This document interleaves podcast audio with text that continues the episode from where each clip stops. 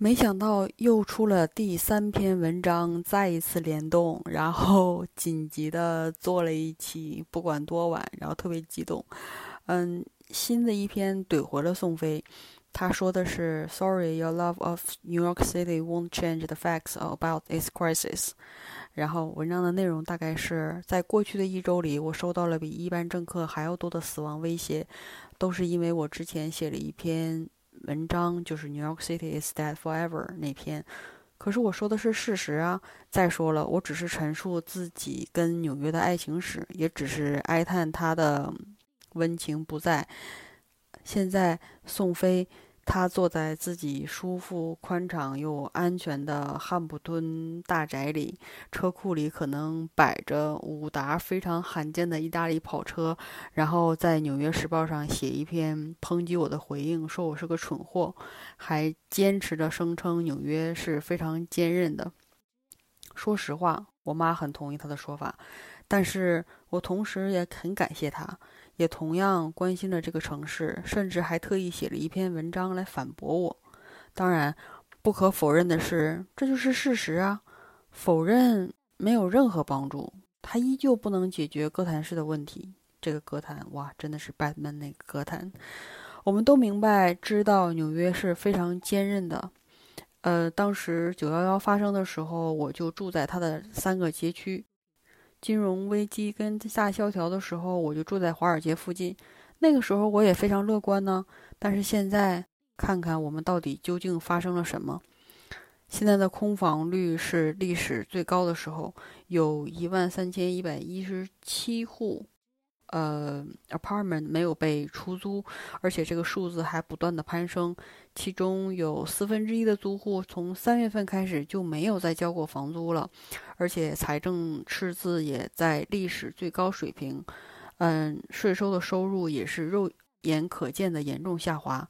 离开纽约的公司比以往任何时候都要多，像花旗、摩根、J.P. 摩根。谷歌还有其他数百家其他大公司全都离开，或者是搬到远的地方开始远程办公。为什么他们可以走得这么容易？就像我之前说的，还是宽带允许这些白领们远程办公。你知道这意味着什么吗？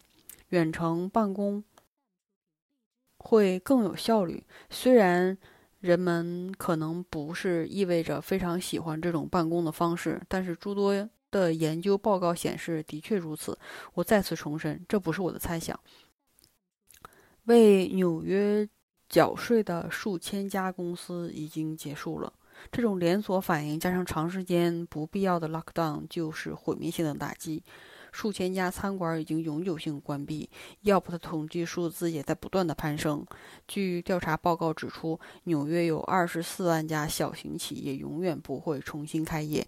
你知道这意味着什么吗？这意味着更多收入下降，以及更高的财政赤字。意味着纽约市的旅游业已经被掐住了脖子，意味着空空荡荡的办公大楼。我们也才开始看到这场灾难，才刚刚开始。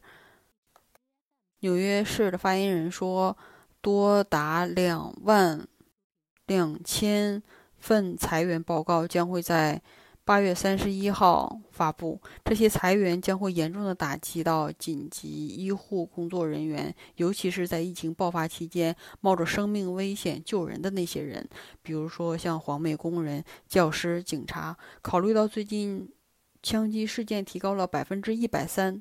可是最后一点希望也没有了。这种打击意味着纽约不会复苏了。没有人想要这些，我不想，宋飞也不想。虽然他没有在这个城市遭遇到刚才我说的这些负面的东西，首当其冲的就是这些工薪阶层，包括干洗店、熟食店的工人以及零售工。宋飞跟他那些。认为纽约很坚韧，可以抵抗住一切的人，这种想法真的是太简单了。让我们着眼于真正的解决方法，其中之一就是大规模的救助行为。但是这需要政府方面的帮助。除此之外，纽约市也必须留下，为留下的公司创造经济奖励，以及为新搬到纽约公的公司雇佣员工。这要消除长期的 lockdown，还要消除长期的 lockdown 下的巨大的压抑因素，不能让法律跟秩序与之为敌，否则像。否则，纽约或者是其他大城市的机会就会流入到其他国家。如果城市保持目前的发展轨迹，年轻人就会搬到其他更好的地方。哥谭市也会永远失去它的繁荣跟活力的最大引擎，那就是人民。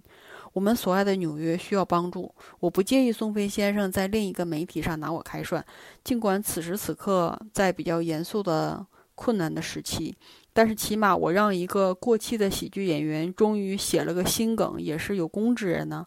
哦，对了，本周我的本地业务纽约单口俱乐部会在中央公园举办五十场免费的演出，到时候欢迎你来表演呢，宋飞先生。哦，对，不好意思，我忘了，你根本就不在纽约。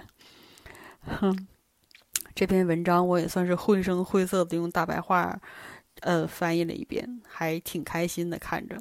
再次联动，好，这期就这样，拜拜，算是紧急加餐喽，嘿嘿，明天后天，希望自己能坚持下去。哇，这句话真是废话。好了好了，不多说了，暴力结束，拜拜。